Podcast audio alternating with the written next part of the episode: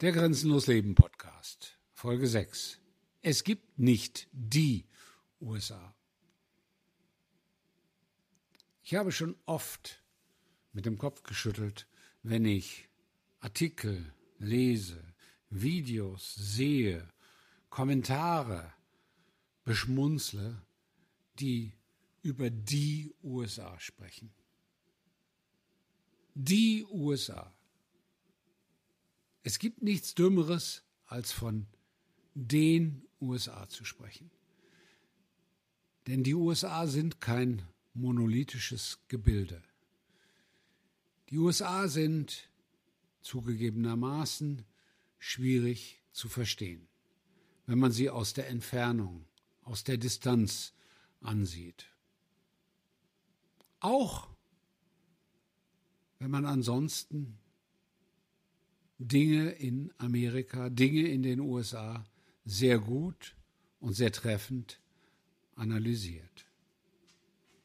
Es gibt ein interessantes Angebot hier auf Substack, was sich Nachrichten einer Leuchtturmwärterin nennt und von Petra Erler geschrieben wird. Petra Erler hat vor zwei Tagen einen exzellenten Beitrag zum Durham Report, also dem Report, der mit dem Blödsinn von Russiagate hier in den USA aufräumt, geschrieben. Sehr präzise, sehr auf den Punkt, durchgängig gut. Umso mehr hat es mich überrascht, als ich heute dann einen Kommentar von Petra Erler las, der mir zeigte, dass auch Petra Erler dem Irrtum aufsitzt, dass es die USA gibt. Petra Erler schreibt in ihrem Kommentar, wir haben noch ein System der öffentlichen Parteienfinanzierung. Wir haben noch strikte Regeln gegen Wahlfälschung, in Klammern Wähler-ID. Wir haben den öffentlich-rechtlichen Rundfunk, auch wenn er häufig versagt. Wir haben noch eine Justiz, die nicht nur parteipolitisch agiert und so weiter. Wir haben ein anderes Lebensmodell, das immer noch von der Vorstellung von sozialem Ausgleich geprägt ist und um das uns eine Mehrheit der Amerikaner beneidet. In Klammern siehe Krankenversorgung. Ich höre an der Stelle auf. Liebe Petra Erler, das ist alles falsch. Das ist alles in Bezug auf die USA wirklich komplett am Ziel vorbei. Es gibt nicht die USA. Wie ist denn die Lebenswirklichkeit oder was ist das Gemeinsame der Lebenswirklichkeit von Kalifornien und New York? Was ist das Gemeinsame von Idaho und Florida? Was ist das Gemeinsame von South Dakota und Texas? Nichts, außer der gemeinsamen Idee, eine gemeinsame, nach wie vor sehr großartige Verfassung zu haben, sind die Staaten viel stärker identitätsbildend in den USA als die Regionen und Staaten in Europa. Das kann man überhaupt nicht vergleichen. Die Staaten in den USA haben ganz andere Möglichkeiten, haben ganz andere Freiheiten, haben ganz andere Gestaltungsspielräume als beispielsweise jedes Bundesland in der BRD. Die Staaten in den USA sind Teil der Identität der Menschen, viel stärker als die Landsmannschaften in Deutschland, vielleicht vergleichbar mit den Landsmannschaften, so wie sie mal gepflegt wurden in der Schweiz, also den Kantonszugehörigkeiten. Die Menschen sind hier ganz bewusst stolz darauf, dass sie aus Michigan, aus Illinois, aus New Hampshire oder wo auch immer kommen.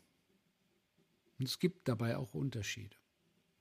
Und diese Unterschiede auf staatlicher Ebene sind gut. Und diese Unterschiede auf staatlicher Ebene sind das, was zum Beispiel auch Migration innerhalb der USA auslöst. Diese Unterschiede bewirken zurzeit einen massiven, einen wirklich massiven Ansturm auf Florida. Das ist nicht so schön für die Menschen in Florida, aber der freiheitliche Ansatz, der in Florida verfolgt wird, ist für sehr viele Amerikaner und Menschen in Amerika attraktiv. Und deswegen kommen viele Menschen hierher. Florida hat in den letzten Wochen sehr, sehr, sehr, sehr viele Gesetze verabschiedet, die gegen alles das aktiv eintreten, was von Federal, also von der Bundesregierung, vorgegeben wird oder vorgegeben werden könnte. In Florida ist eine Wiederholung der Plandemie nicht möglich. Dafür wurden Gesetze erlassen, die gezielt beispielsweise auch alternative Therapien wie Ivermectin zulassen. Dafür wurden Gesetze erlassen, die die Freiheit der Ärzte wiederherstellen.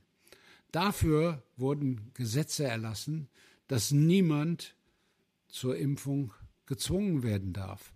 Dafür wurden Gesetze erlassen, dass niemand Maulkörbe oder Masken vorschreiben darf. Diese Gesetze sind sehr, sehr, sehr umfassend.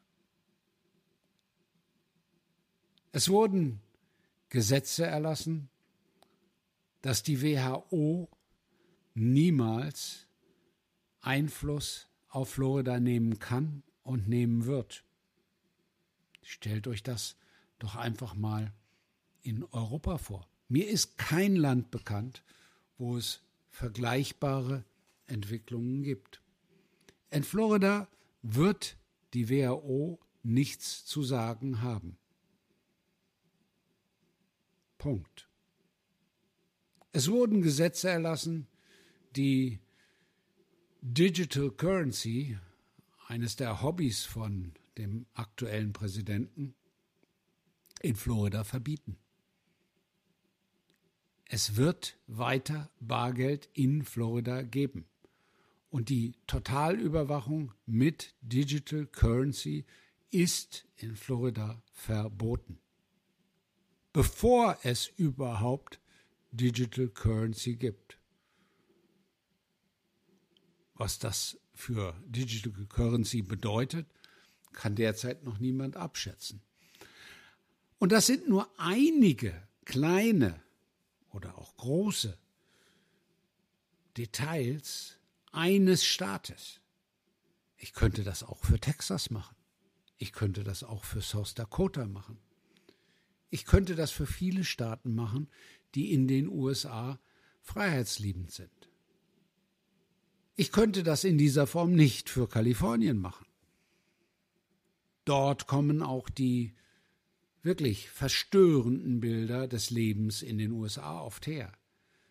50.000, 100.000 Street People in Los Angeles. Ein Staat, der zusammenbricht, ein Staat, der aus dem Ruder läuft. Auch das ist Amerika. Auch das ist wahr. Aber es ist nicht die USA. Es ist ein Aspekt von Amerika, von einem Failed State Amerikas. Und Kalifornien wird von sehr vielen Amerikanern als Failed State angesehen, als gescheiterter Staat, der überhaupt nicht mehr attraktiv ist und der unter massivem Wegzug leidet. Nicht nur wegen der gravierenden sozialen Probleme, auch wegen überbordender Steuern, wegen Wasserknappheit, wegen Buschbränden, wegen eines staatlichen Versagens über die letzten 50 Jahre hinweg. Auch das ist Amerika. Und ich glaube, jeder, der jetzt zuhört, merkt, dass es nicht die USA gibt. Es gibt viele USAs. Es gibt viele Amerikas. Und das ist das, was Amerika schön macht. Und das ist das, was Amerika stark macht. Und das ist auch das, was Amerika böse macht. Denn das, was in Washington DC passiert, das, was die Politiker dort machen, ist vielfach böse, extrem böse. Und das wird von vielen Amerikanern auch nicht geteilt. Bloß dann bitte ich auch mal die Menschen, die sich über Amerika informieren möchten, sich in der Breite zu informieren. Die New York Times und CNN sind weiß Gott keine Quellen, die irgendjemand in Amerika auch nur liest. Das ist die Wahrnehmung der Menschen in Europa, dass diese Medien die USA abbilden. Bloß keiner, den ich kenne in den USA, guckt CNN oder liest die New York Times oder die Washington Post. Das sind Erzählungen, die in Europa als wichtig wahrgenommen werden, die hier aber relativ wenig Bedeutung haben. Redacted von Clayton Morris mit über zwei Millionen Zuschauern ist sicherlich eine Quelle, wo man interessante Informationen erhalten kann. Und von dort ausgehend kann man viele andere Informationen über die USA erhalten. Aber in den Medien, die in Deutschland bekannt sind und die zitiert werden, wird nichts Relevantes über die USA und über die Menschen in den USA berichtet. Und insofern muss ich lachen über wirklich jede der Formulierungen, die Petra Erler als Differenzierungskriterium für besser in Europa, für besser in Deutschland heranführt. Wenn Petra Erler sagt, wir haben noch ein System der öffentlichen Parteienfinanzierung, oh mein Gott, da muss ich wirklich lachen. Da muss ich wirklich lachen. Ist an Petra Erler all der ganze Parteienfinanzierungsskandalismus vorbeigegangen? Es gab mal einen Helmut Kohl und aktuell, wo auch ein Leser darauf hinweist, geht es in Berlin wieder rund. Also, was soll das? Ich bin der festen Überzeugung, dass das Parteienfinanzierungsmodell in den USA transparenter ist. Ich würde nicht sagen, es ist besser, weil natürlich laufen hier über PACs, also bestimmte Strukturen, die den Wahlkampf für Kandidaten machen und über verdeckte Einflussnahmen Superreicher auch Dinge ab, die alles andere als positiv sind und die man nicht befürworten kann und nicht befürworten sollte. Aber die Parteienfinanzierung als Differenzierungskriterium zwischen Deutschland und den USA zu nehmen, ist schon ein sehr gewagter Ansatz, den ich nicht teile. Wir haben noch strikte Regeln gegen Wahlfälschungen, Wähler-ID, sagt die Frau Erler dann. Na, das finde ich ja spannend. Das finde ich echt spannend. Ich habe unter den Beitrag von Frau Erler meine Erfahrungen aus dem besten Deutschland aller Zeiten gepostet. Ich bin um die Jahrtausendwende zuletzt wählen gegangen, weil Spätestens damals hatte ich es dann verstanden, dass das eine Veranstaltung ist, mit der man nichts ändert oder keinen Einfluss nimmt, denn man ja, begräbt im wahrsten Sinne des Wortes seine Stimme in der Urne. Aber ich habe immer meinen Stimmzettel abgegeben. Ich habe immer, wie viele Menschen das auch in der DDR gemacht haben, einen ungültigen Stimmzettel abgegeben. Und ich war der einzige Verrückte auf dem Dorf, in dem kleinen Ort, wo ich zu dem Zeitpunkt lebte, der das tat.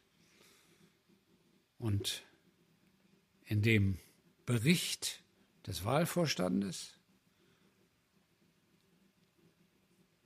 der nach der Wahl erstellt wurde, war meine ungültige Stimme immer verzeichnet. Immer. Ich weiß das, weil ich die Menschen in diesem kleinen Ort gefragt habe. Wenn die Wahlergebnisse dann vom Landkreis veröffentlicht wurden, gab es in diesem kleinen Ort keine ungültige Stimme. So viel zu Wahlfälschungen in der BRD. Man muss schon sehr naiv sein, man muss schon verträumt sein, wenn man glaubt, dass es in der BRD keine Wahlfälschungen gibt. Vielleicht ist an Petra Erler auch die Berliner Wahl vorbeigegangen mit der interessanten Handhabung von Stimmzetteln, die dann letztendlich nachgeholt werden musste. Aber es ist schon eine sportliche Annahme, ein besseres System in Deutschland zu vermuten gegenüber dem durchaus, durchaus extrem verbesserungsfähigen System in vielen Staaten der USA.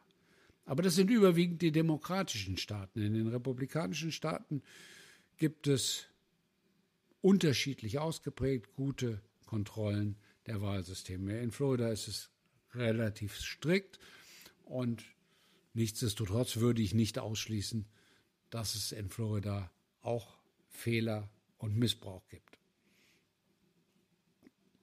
Und dann kommt das Allerbeste bei Petra Erler. Wir haben den öffentlich-rechtlichen Rundfunk. Sie schränkend ein, auch wenn er häufig versagt. Entschuldigung, wann versagt er denn nicht? Was ist denn am öffentlich-rechtlichen Rundfunk auch nur erwähnenswert? Woher kommt denn der Begriff Fake News? Woher kommt der Begriff Lügenpresse? Doch ganz maßgeblich getragen und getriggert vom öffentlich-rechtlichen Rundfunk in seiner bräsigen Selbstgefälligkeit, die nur schwer zu ertragen ist. Und ja, die Medien in den USA sind nicht besser. CNN ist eine Witzveranstaltung, CBS, NBC und wie sie alle heißen, können wir großflächig vergessen. Einverstanden. Aber, und das ist Petra Erlan vermutlich nicht bekannt oder vielleicht auch nicht bewusst, weil man das in Deutschland kaum mitkriegt. Hier findet politische Willensbildung noch sehr, sehr viel stärker über Radio statt. Hier gibt es Radiohosts, die Millionen Zuhörer generieren und täglich ihre Show haben. Und diese Hosts finden überwiegend auf Sirius XM statt. Das ist Satellitenradio, was die Menschen abonnieren, kostet fünf bis zehn Dollar im Monat, wo man ohne Werbeunterbrechungen wirklich gute Inhalte erhält. Aller Spektren, also alle politischen Nuancen, alle Farben sind dort vertreten, religiöse Kanäle, alles Mögliche. Und da gibt es ein Angebot, für das der Amerikaner auch Geld ausgibt. Weil der Amerikaner weiß, im Gegensatz zu vielen Deutschen, dass Information einen Wert darstellt und dass gute Information bezahlt werden sollte. Insofern habe ich natürlich auch ein Abonnement von Sirius XM. Nicht nur, weil dort keine Werbung kommt, sondern weil die Inhalte ganz einfach gut sind und interessant sind und sich lohnen anzuhören. Und insofern gibt es hier in den USA ein wesentlich pluralistischeres Informationsangebot, als das es das je in Deutschland gegeben hat. Aber gehen wir weiter. Wir haben noch eine Justiz, die nicht nur parteipolitisch agiert. Ja, also an Frau Erler ist anscheinend vorbeigegangen, dass ein deutscher Haftbefehl nicht international vollstreckt wird, weil die deutsche Justiz keine Mindeststandards eines Rechtsstaates erfüllt. In der deutschen Justiz gibt es nicht einen unabhängigen Richter. Die deutsche Justiz ist eine Willkürjustiz, die den Parteien ausgeliefert ist.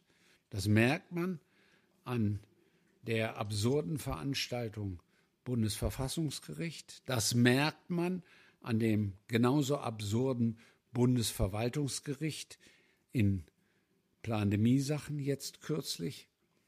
Und das merkt man an Hunderten eingesperrten Ärzten, die Maskenatteste oder Impfunfähigkeitsbescheinigungen ausgestellt haben und aus politischen Gründen nach wie vor in Untersuchungshaft sitzen. In Deutschland von einer Justiz, die nicht nur parteipolitisch agiert, zu sprechen, ist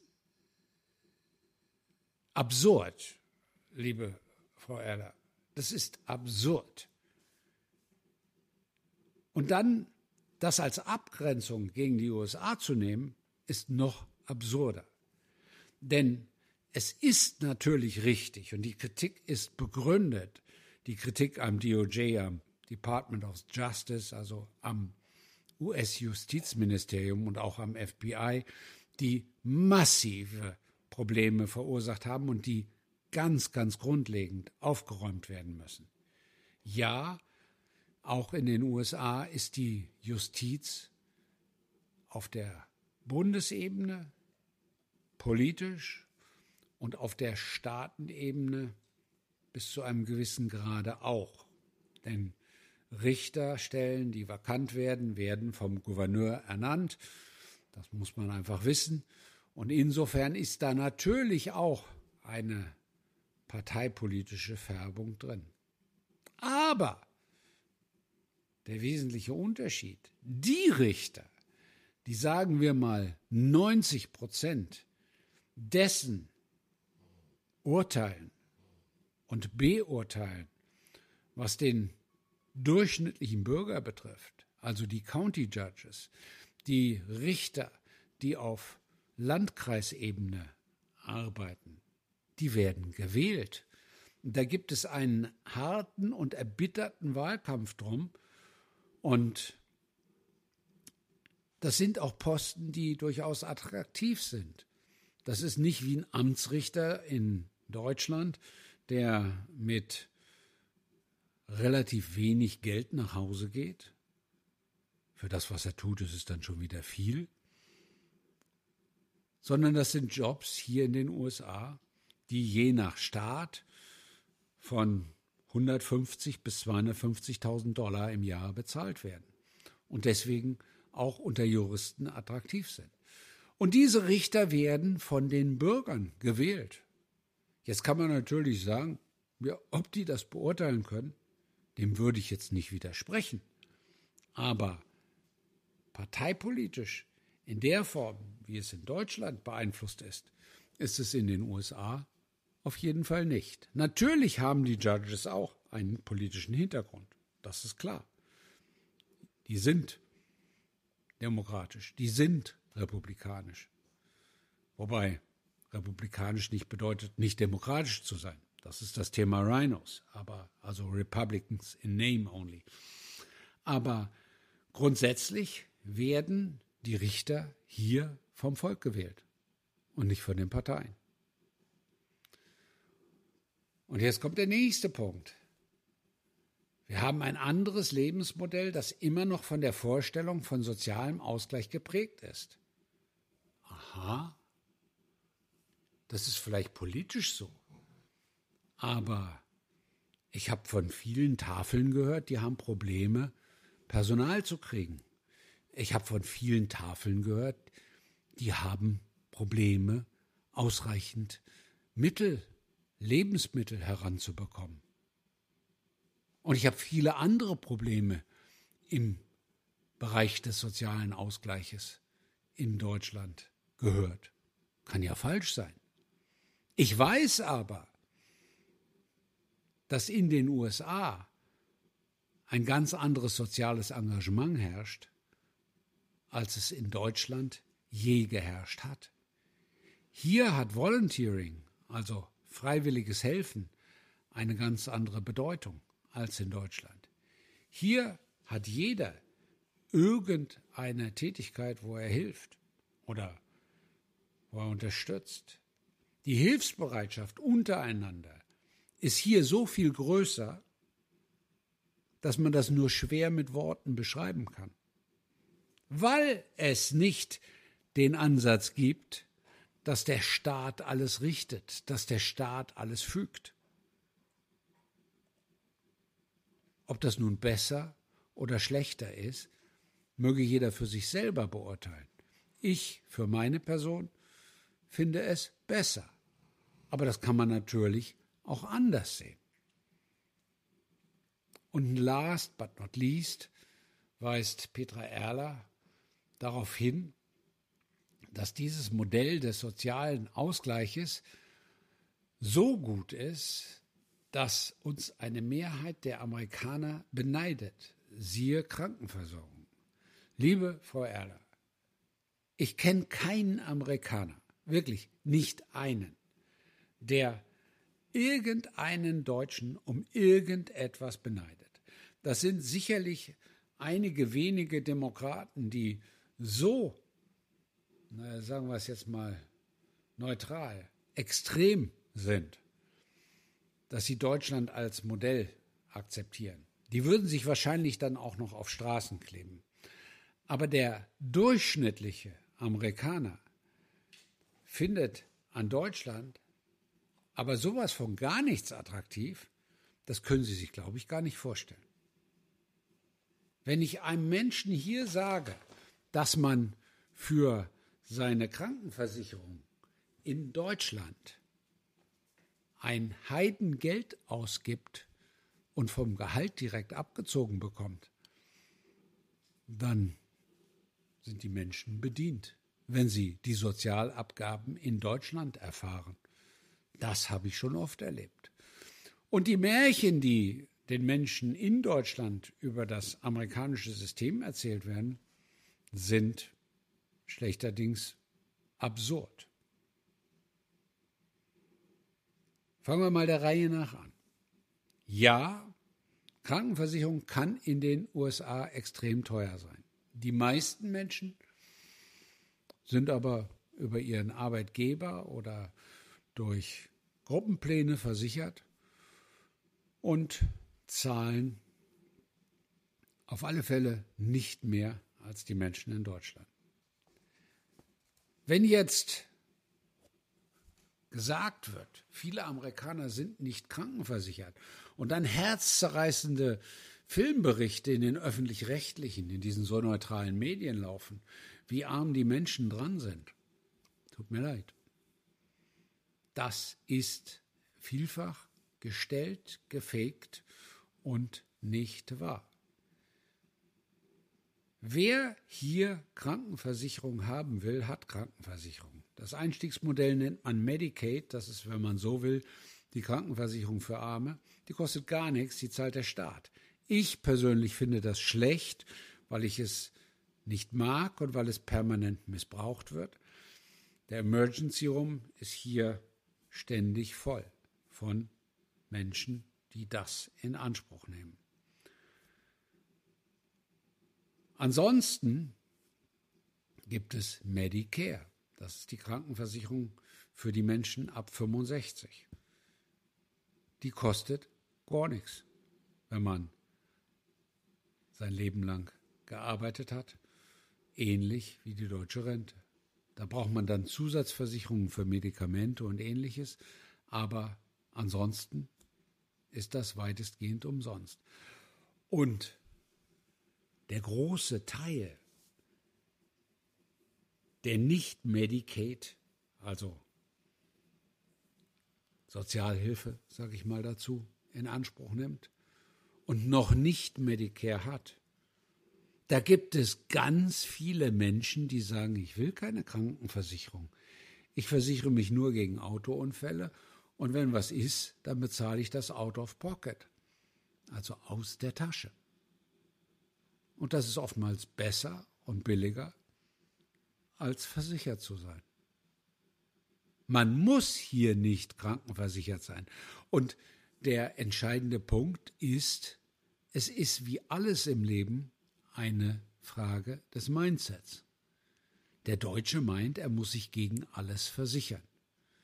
Der Amerikaner meint, er muss sich nicht gegen alles versichern. Viele haben ihr Haus hier auch nicht versichert. Und ja, in Florida ist das mittlerweile teilweise keine bewusste Entscheidung mehr, weil die Versicherungsprämien explodiert sind und unser Gouverneur sich leider nicht um dieses Thema kümmert. Es gibt hier auch schlechte Dinge, keine Frage. Aber die Versicherungsbegeisterung, die es in Deutschland gibt, die gibt es hier nicht.